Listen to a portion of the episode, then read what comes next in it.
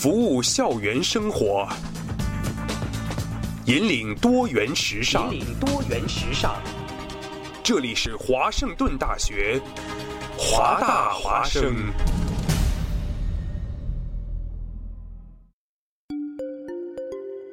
二零一四年的深秋，为了明年全新一季节目的呈现，还未入冬，华大华生的工作者们早早的就劳作起来。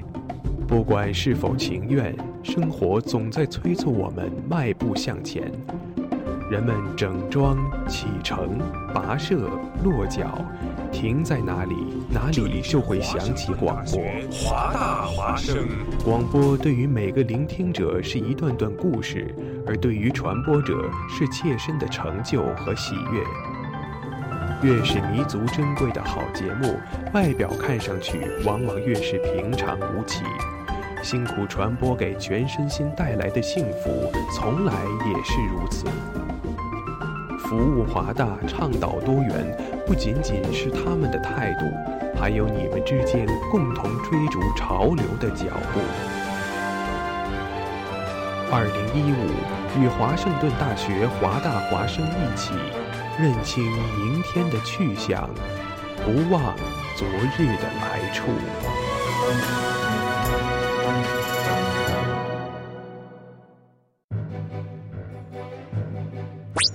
哦，Jimmy，你知道吗？华大华生开始每天晚上都广播了。是的，菲劳呀，我还用微信公众账号搜索关注华大华生汉语拼音全拼，和我最喜欢的女主播互动呢。哦，上帝呀，你竟然在说什么？我也在微博上爱的华盛顿大学华大华生，关注最帅的男主播呢。亲爱的，不要再打扰我了，我要听节目了。网络手机登录三 w 点华 voiceup.com 即可收听在线直播，或手机下载蜻蜓 FM 软件客户端，搜索华盛顿大学华大华声，随时随地随意畅听。华大华声，世界都在听。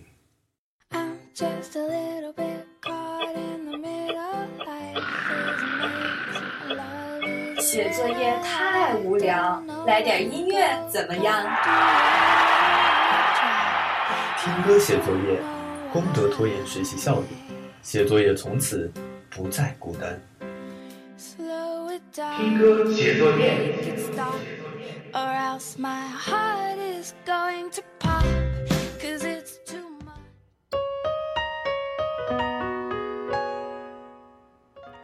Hello，听众朋友们，大家好，这里是华盛顿大学华大华生听歌写作业，我是梦瑶。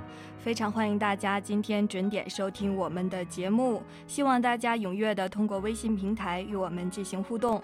我们的微信公众平台是中文拼音华大华声。如果您对我们的节目有兴趣的话，也可以在人人和微博上搜索华盛顿大学华大华声来关注我们的动态。您可以通过登录三 w 点华 voiceuw.com，或者在 Tune Radio 上搜索华 Voice Radio，蜻蜓 FM 上搜索华盛顿大学华大华。华声来收听我们的节目。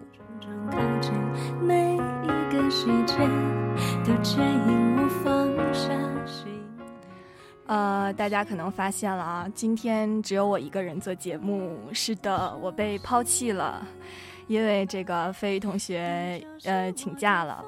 我觉得他应该是在挣扎在 final 中，所以在这里也希望他可以顺利的通过考试，也祝大家可以顺利的通过这繁忙的两周。你微笑的表情，爱让悬崖变平地，像朱色。呃，老样子，今天继续给大家讲故事。今天的故事呢，都是比较悲伤的。和嗯分离有关系。昨天在这个写预告的时候，我一直在看知乎，然后呢上面有很多回答，我觉得都呃很感人，写的非常好。然后呢看到了今天想讲的故事，于是就想说每个故事给大家提一个问题。呃，这个问题呢，并不是说要大家有一个答案，只是说希望大家可以想一想。多人群匆匆忙忙地在行程里睡了，今天要给大家带来的第一个故事叫做《无从告别的告别》。呃，给大家提出的问题是：如果你要离开一个地方，你会以怎样的姿态来告别呢？还是说你可能甚至连告别的机会都没有呢？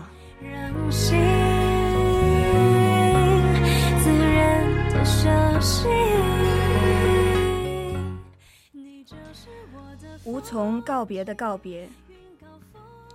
我不知道重庆是什么地方。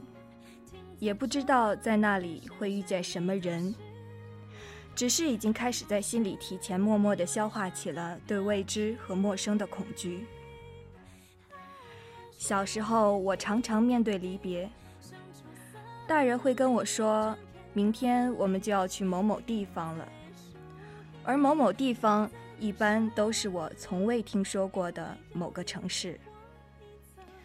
我听完会默默的点头。然后坐在沙发上，看大人们收拾东西，心里则开始提前开始消化恐慌，对未知和陌生的恐慌。记得还在上海的时候，小区里住着许多子女不在身边的孤寡老人，老师要我们我们在某个暑假去找一个老人，然后陪伴他们，算是作业。我就找了隔壁那栋楼的一个老头。我记得第一次敲他的门，他开了半截门，奇怪地看着我。我呆滞的傻愣了半天，然后用手摇了摇胸前的红领巾，说：“你好，我是小学生，老师要我来陪你。”老头听完，微微一笑，把门敞开，示意我进去，问我：“你从哪里来？”我坐在脚碰不到地的高凳上，晃动着双脚，指了指左边，说：“我从隔壁来。”“嗯，我见过你，每天带着一帮小朋友到处折断小区里的竹子。”我点点头说：“没错。”他又问我：“为什么？”“为了赶一只猫和打仗。”他笑笑，没理我。打开了大门和天井之间的门。我抬头看去，天井里全是花花草草和无数个鸟笼，每个鸟笼里都住着一只鸟。我站起身，准备接受他的邀请，一起走进天井里看看。但是他没有，他就那么自顾自、旁若无人地摆弄起了花草，让我觉得。他不太懂人情世故，没有家教，搞得我有点不知所措，只能又坐回原处，开始四下张望。老头家里有简单的家具，一堆茶壶，一张大桌，一张大桌子上有一盏式样老土的彩色玻璃灯，灯旁边很多农业技能书。我想尝试跟他对话，于是对他喂了一声。他转过头来说：“我没礼貌。”然后又继续低头在天井里摆弄花草。最后，我只能哈气连天地看着墙上的表，等着两个小时结束。因为那时老师规定我们每次陪伴老人家至少两个小时，然后拿一个小本子给老人家签字和写评语。临走的时候，我拿出本子给老头儿。老头儿戴上老花镜，看了看本子上的大致内容，问我写什么好。这个问题让我猝不及防，觉得回到了从前，考试考得好，老师放了一排礼物，让我们各自挑自己喜欢的。我喜欢最贵的，但常常不好意思直接拿，都是拿的退而求其次的奖品。于是我说：“写点还不错的就行。”接着马上有点不好意思地看向别处，然后就听见了他刷刷写字的声音。写完，合上本子递给我。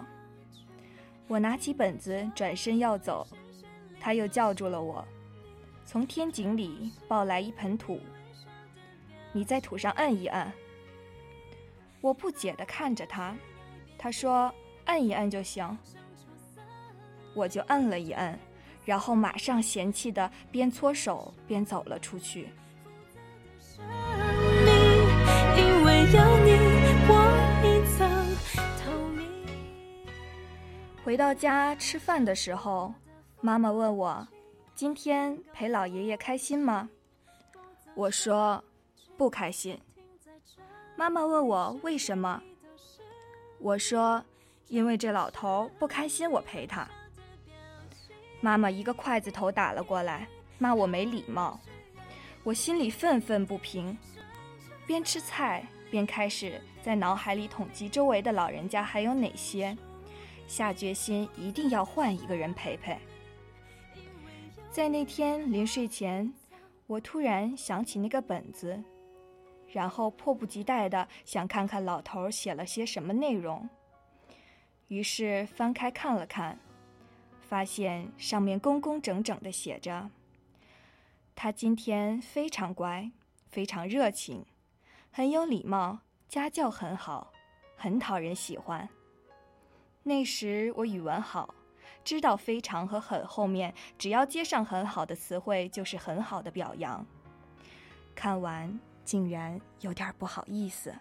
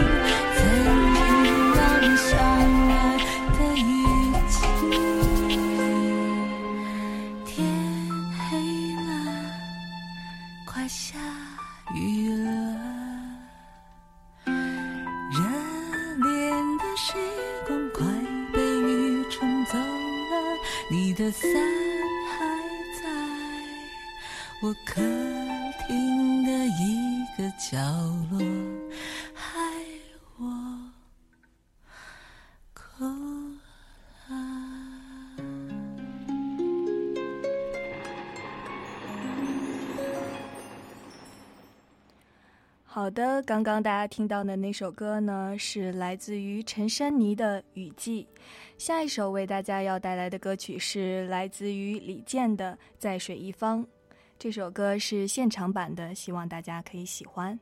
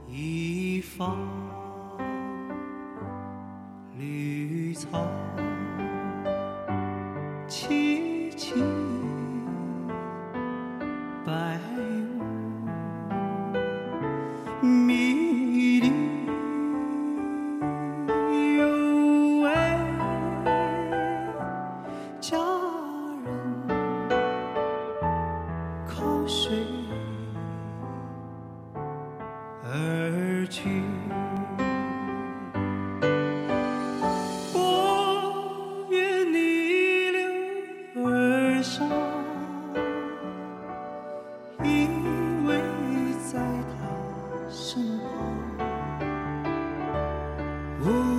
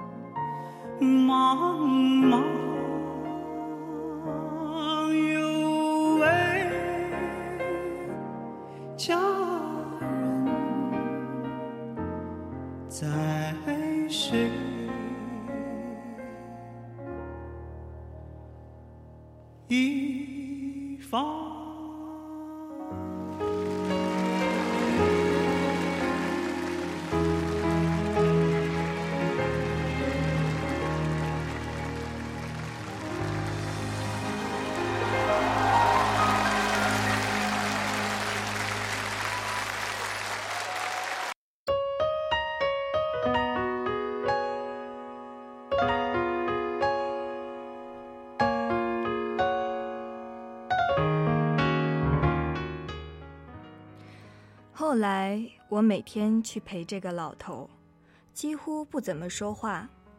他不是弄花草，就是弄鸟。偶尔，我坐在大厅和天井连接的地方，呆呆地看着他。老头则依旧每天结束时，在本子上换着花样的夸我。得到他无比绚丽的措辞，几乎成了我去陪他的唯一动力。从活泼到善良，再到爱护花草和学习能力强，应有尽有。某个下午，老头坐在桌子上看书，我在他对面一动不动。老头抬头看了看我，然后看了看他的那堆书，我就跟顺着他的目光也看了看那堆书，随后又继续呆滞的看看他。他又用手拨了拨他的那堆书，我才看见里面有一本杨家将演义的连环画。我伸手摸了摸那本书，犹豫间，他对我点点头。于是我就把那本书抽了出来，津津有味地读了起来。老头问我最喜欢谁，我说杨宗保。老头问为什么？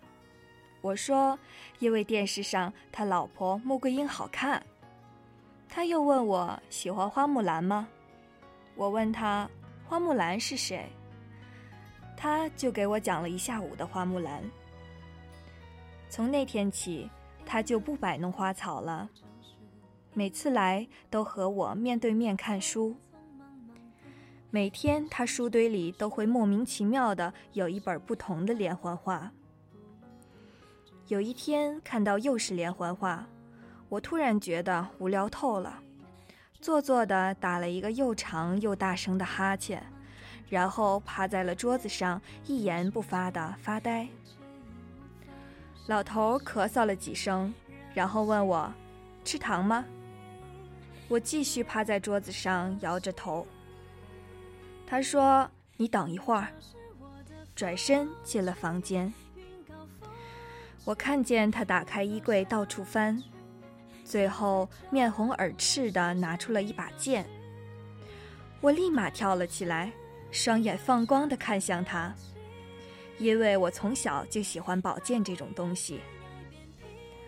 老头儿第一次脸上露出了调皮的神色，拔出剑来，故作姿态的舞了两下。那天下午，我们在天井里。老头教我玩了一套晨练时的老年剑法。从那天之后，我只要去到老头家，他会第一时间给我背上那把宝剑，然后该干嘛干嘛，看书，陪他弄花草。他会问我很多关于我的事情。有一天，当他得知我在学校是大队长的时候，他直接把我抱了起来。一个劲儿的对我说：“原来你这么厉害呀！”我则得意的笑着。我跟老头没事儿就看书、弄花草、逗鸟和玩宝剑。不知不觉的过去了十五天，还有五天我就可以结束陪伴老人家的作业了。我把这件事告诉了老头，老头愣了一会儿，说。那明天我带你去城隍庙买一把属于自己的宝剑吧。我惊讶的看向他，问他是真的吗？他用力的点点头。我一激动抱住了他，第一次说了句：“谢谢爷爷。”他面色绯红，有些不好意思，也抱了抱我，但显得异常开心。那天晚上，他陪我一起回家，然后跟我的妈妈说，他想第二天带我去城隍庙玩，希望我妈妈同意。然后还从包里掏了很久，掏出自己的身份证，还有一张写了自己电话号码的纸片。他们在门口聊了挺久，而我在屋子里紧张地看着这一切。最后看见老头对我开心的笑了笑，用手凭空作剑对着我舞了舞，就开心的走了。妈妈转过头来，严肃的看着我，我马上立正在原地。妈妈对我说：“不能乱跑，知道吗？”我一颗心就沉了下去。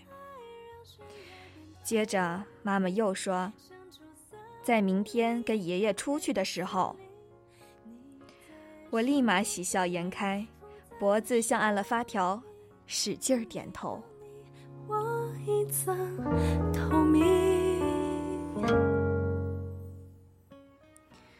第二天在城隍庙，老头全程拉着我的手，他带我走进了一个大楼里，里面有数不过来的摊位，每个摊位的墙上都挂满了宝剑。我们两个这家看看，那家看看，人很多，很拥挤。我看见他有点不自然，把我护在他身前，挤到一个摊位前。看着琳琅满目的刀枪棍棒，我一时没了目标，满心欢喜地扫来扫去。我们两个站在一起，老头有些紧张地问我：“是不是不喜欢这里？”我摇摇头说：“没有，我都喜欢。”老头才爽朗的笑了起来，告诉我别急，慢慢挑，他等我。后来我挑了一把黑色的。老头找老板要了一根红色的背带，蹲在门口帮我安在了剑上，挂在了我的后背。那天我觉得自己终于成为了我最想成为的人。展昭。后来，老头带我去买麦芽糖。我们坐在一个亭子里吃糖的时候，老头问我：“你有爷爷吗？”我愣了好一会儿，他有点尴尬的看着我，显得不知所措。我反问他：“爷爷是我爸爸的爸爸？”他有点惊讶，接着对我说：“是啊。”我边吃糖边说：“我不记得自己的爷爷，从来没有见过他。”他就不说话了，摸摸我的头，问我说：“你还想吃什么？”我摇摇头，一起陷入了沉默里。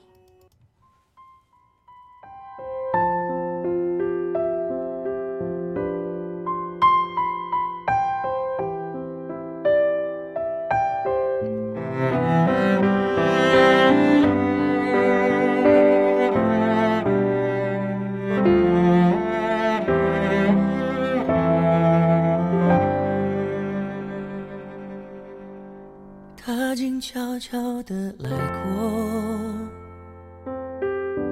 他慢慢带走沉默，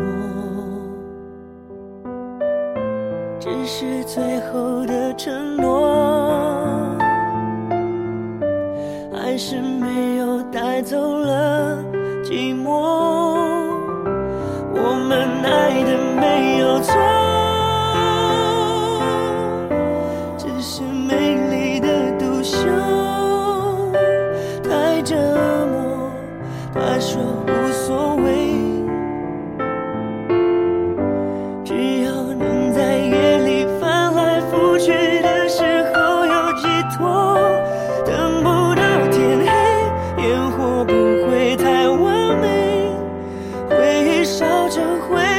还是等不到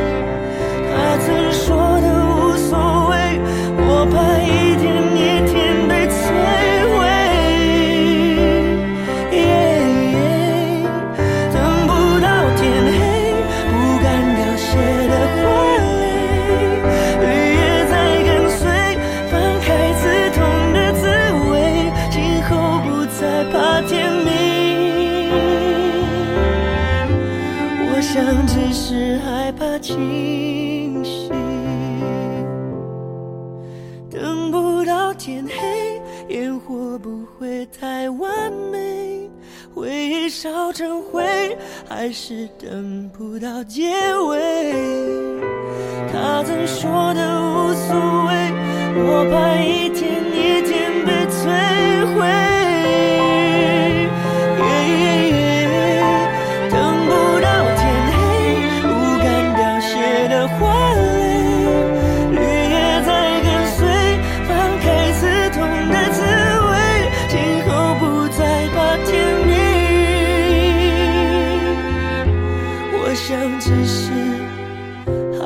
清醒，不怕天明。我想只是害怕清醒。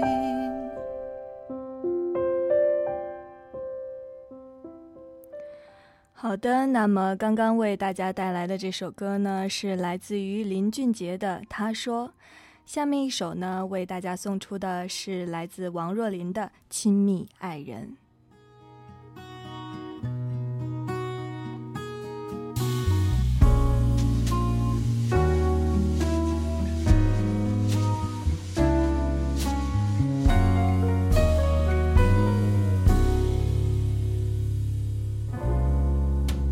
今夜还吹着风，想起你好分外的轻松，也不是无影踪，只是想你太浓，怎么会无时无刻把你梦？爱的路上有你，我并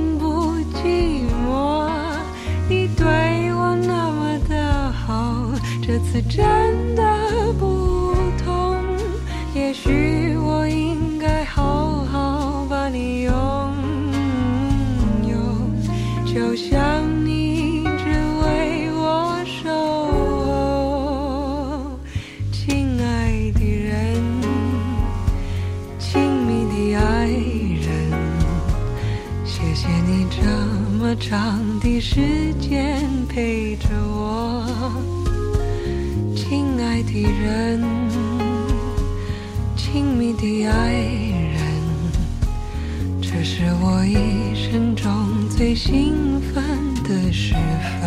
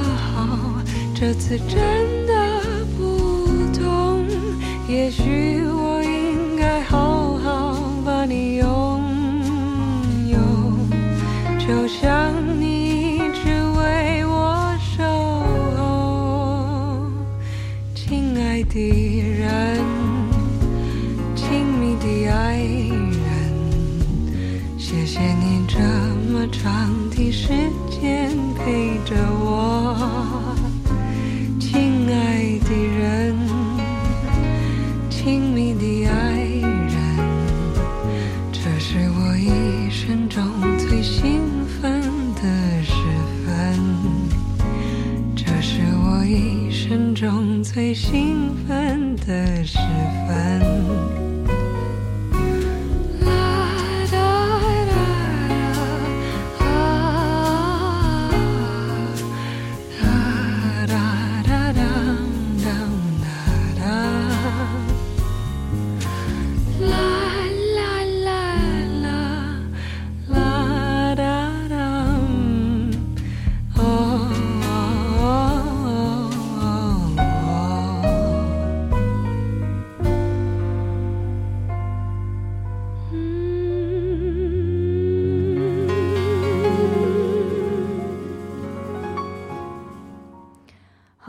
那么，刚刚大家听到的这首是来自于王若琳的《亲密爱人》。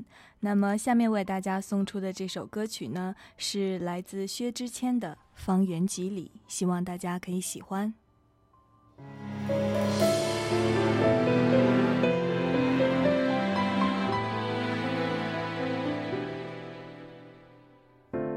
感觉很诚恳是好事。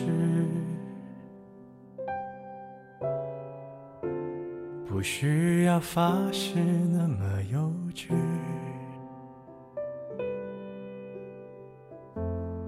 本以为可以就这样随你，反正我也无处可去。我怕太负责任的人。因为他随时会牺牲，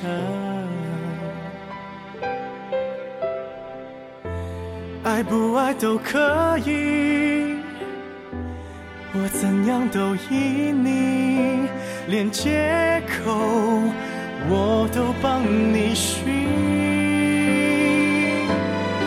与其在你不要的世界里，不如痛快把你忘记。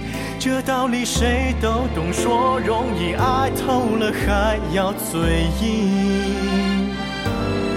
我宁愿留在你方圆几里，我的心要不回就送你，因为我爱你，和你没关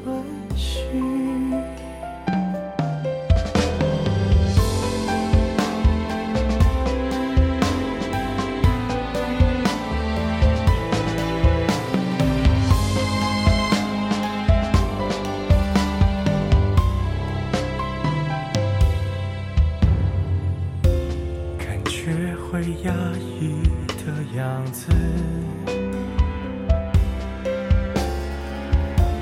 勉强也没什么意思。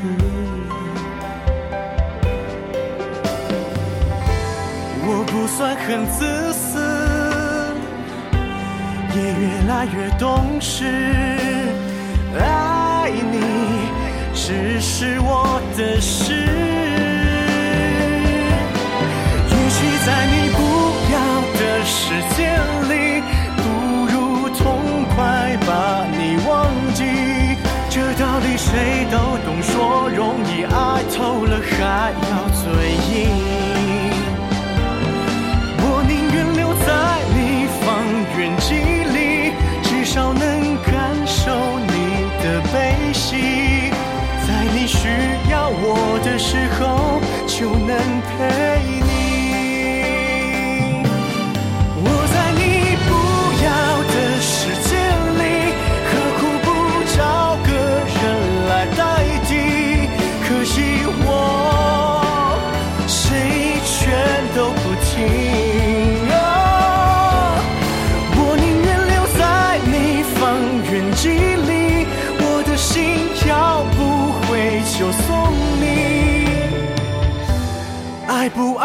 可以。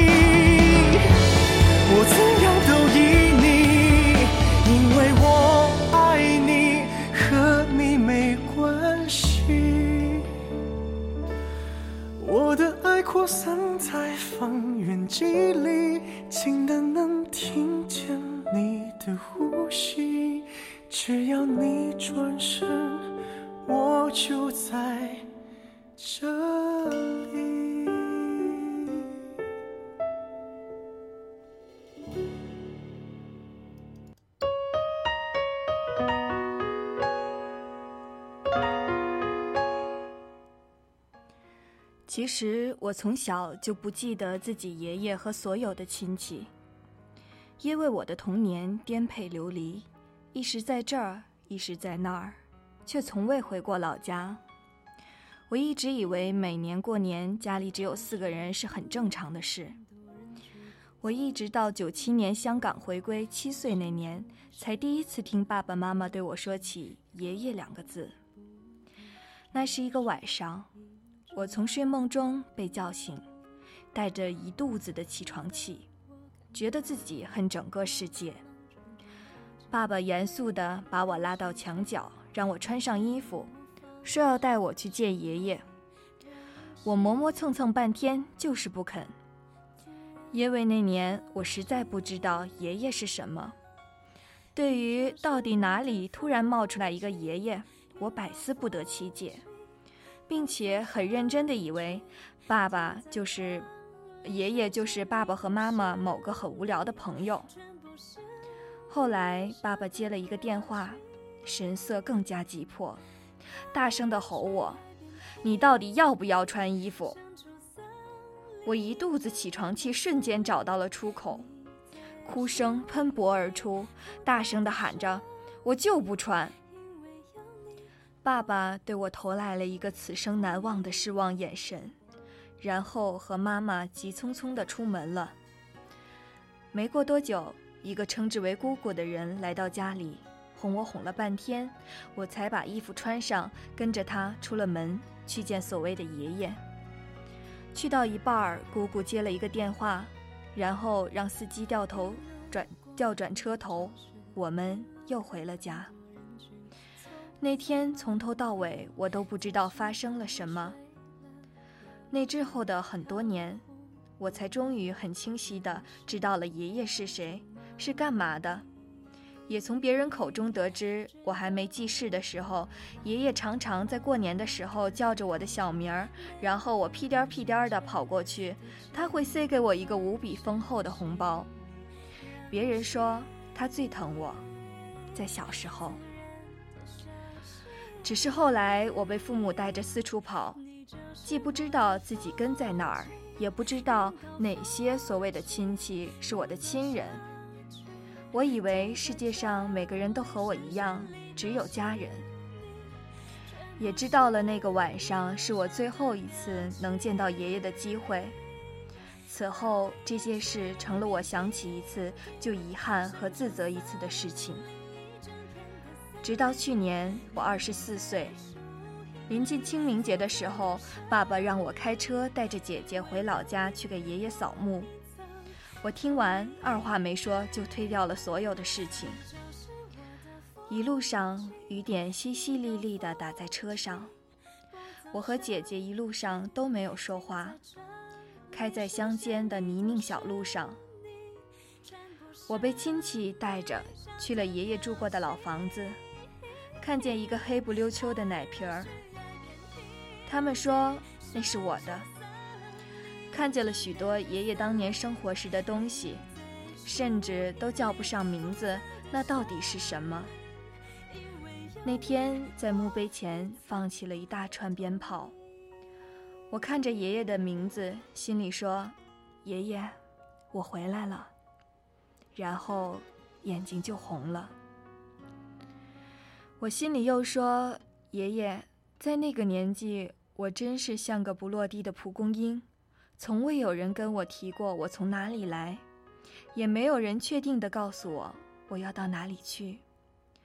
就像被风一直裹着，以为世界上并没有可以落脚的土地。但你原谅的我的话，你就刮来一阵风好了。于是。”那天很神奇的，在一秒之后，刮来了一阵风。匆匆忙忙地在星辰里睡了又醒，飘忽不定。后来，在那个陪老人的作业本上，老爷爷给我写的最后一个评语是：他像我的孙子一样，我像他的爷爷一样。那时我常常面对离别。妈妈在某天跟我说：“这个暑假结束之后，我们要去重庆了。”我点点头，坐在沙发上。我不知道重庆是什么地方，也不知道在那儿会遇见什么人，只是已经开始在心里提前默默地消化起了对未知和陌生的恐惧。走的那天，老头赶来，抱着一盆小花，气喘吁吁地说：“这是你那天来我给你种的，名字就叫小泽林。”我一看是一盆黄黄的小花，但妈妈说坐飞机带不了这些。我遗憾地看着老头，老头也略显无奈，犹豫了一会儿说：“没事儿。”等你回来的时候，小泽林就跟你长得一样大了。说完，摸了摸我的头，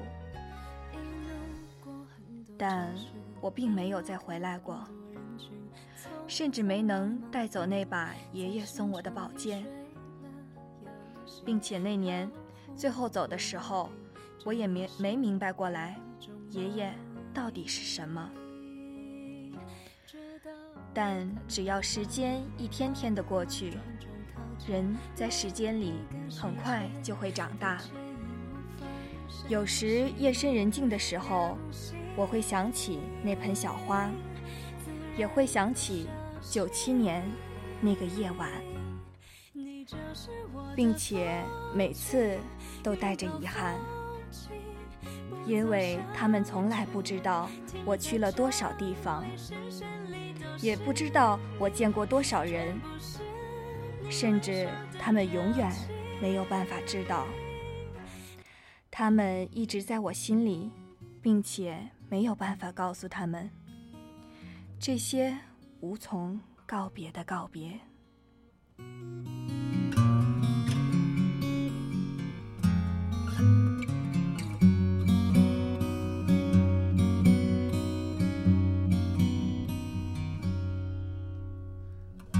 他来听我的演唱会，在十七岁的初恋第一次约会，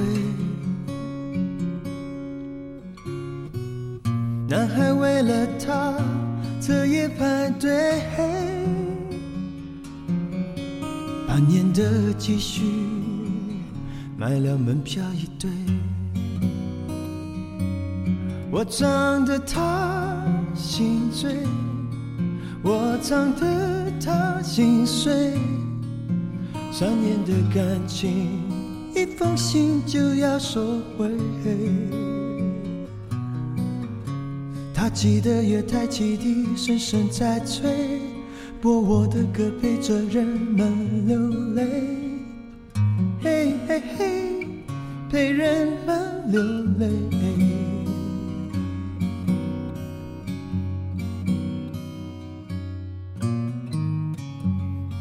来听我的演唱会。在二十五岁恋爱是风光明媚，男朋友背着她送人玫瑰，她不听电话，夜夜听歌不睡。我唱得她心醉，我唱得她心碎。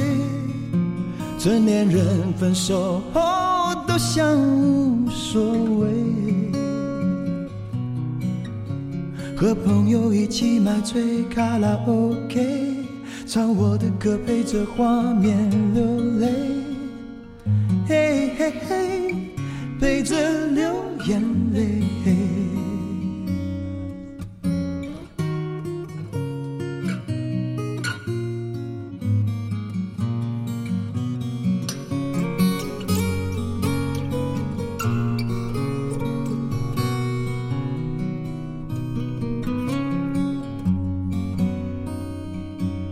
我唱得他心醉，我唱得他心碎，在三十三岁，真爱那么珍贵。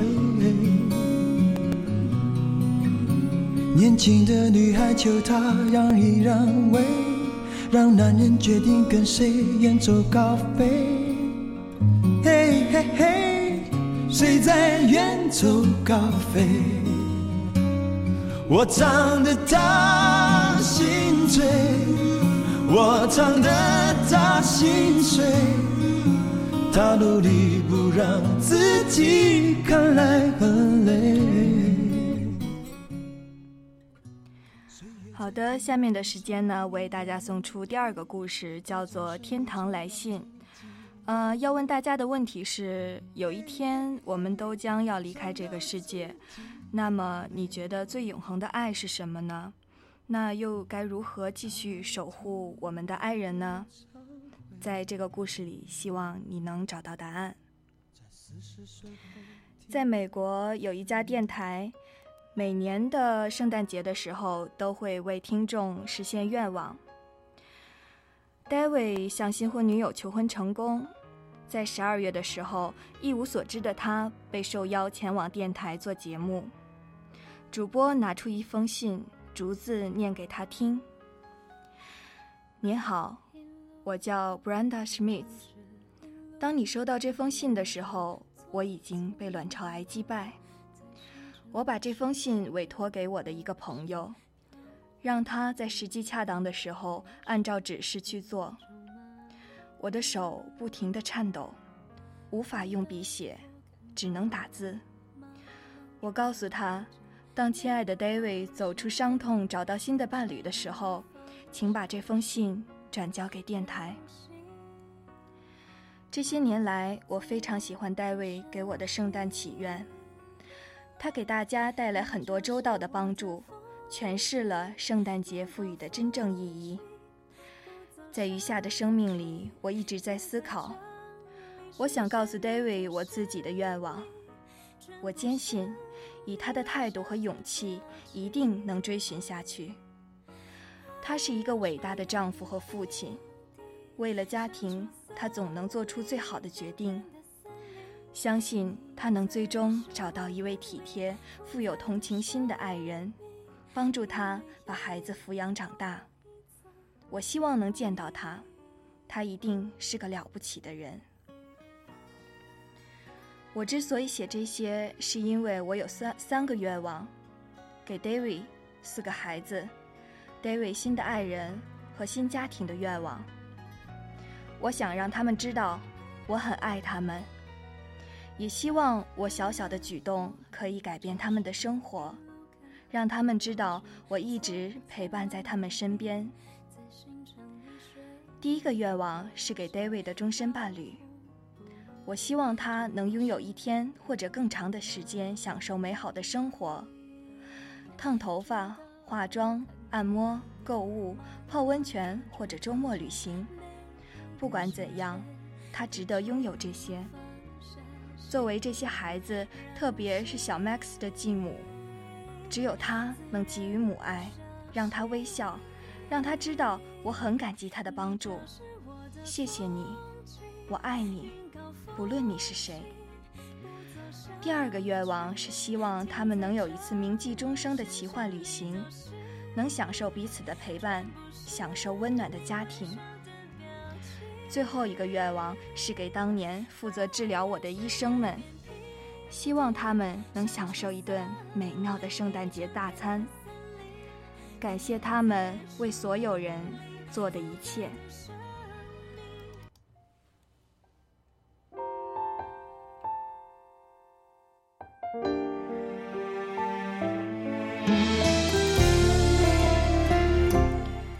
好的，现在已经是西雅图时间晚上二十一点五十七分，我们的节目今天就到这儿了。最后呢，为大家送出的歌曲是张含韵的《照顾自己》。在这要跟大家说一声，今天是咱们主播飞鱼的生日，在这里呢，祝他生日快乐，也希望大家可以在 final 期间有一个好成绩。大家晚安。看你沉睡的样子，紧闭的双眸里。有孩子的纯净，你要照顾自己，不要再让我担心。开车要小心，记得要早起，不要到深夜还出去。别把手机常常忘记放在不知名，我习惯一个人没人提醒你要照顾自己要改掉你的坏脾气衣服摆哪里经常要收心请你不要再吵。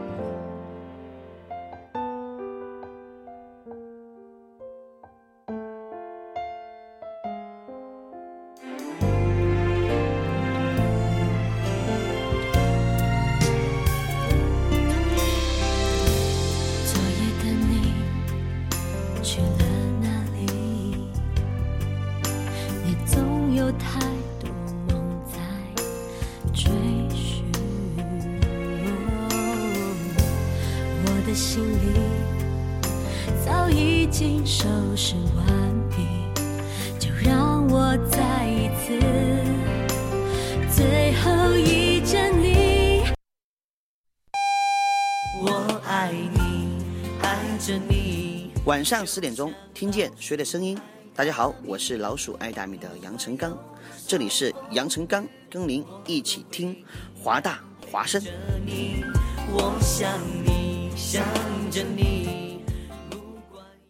This is Hua Voice Radio, run by student publication at University of Washington, broadcasted worldwide at www.huavoiceuw.com. 服务校园生活。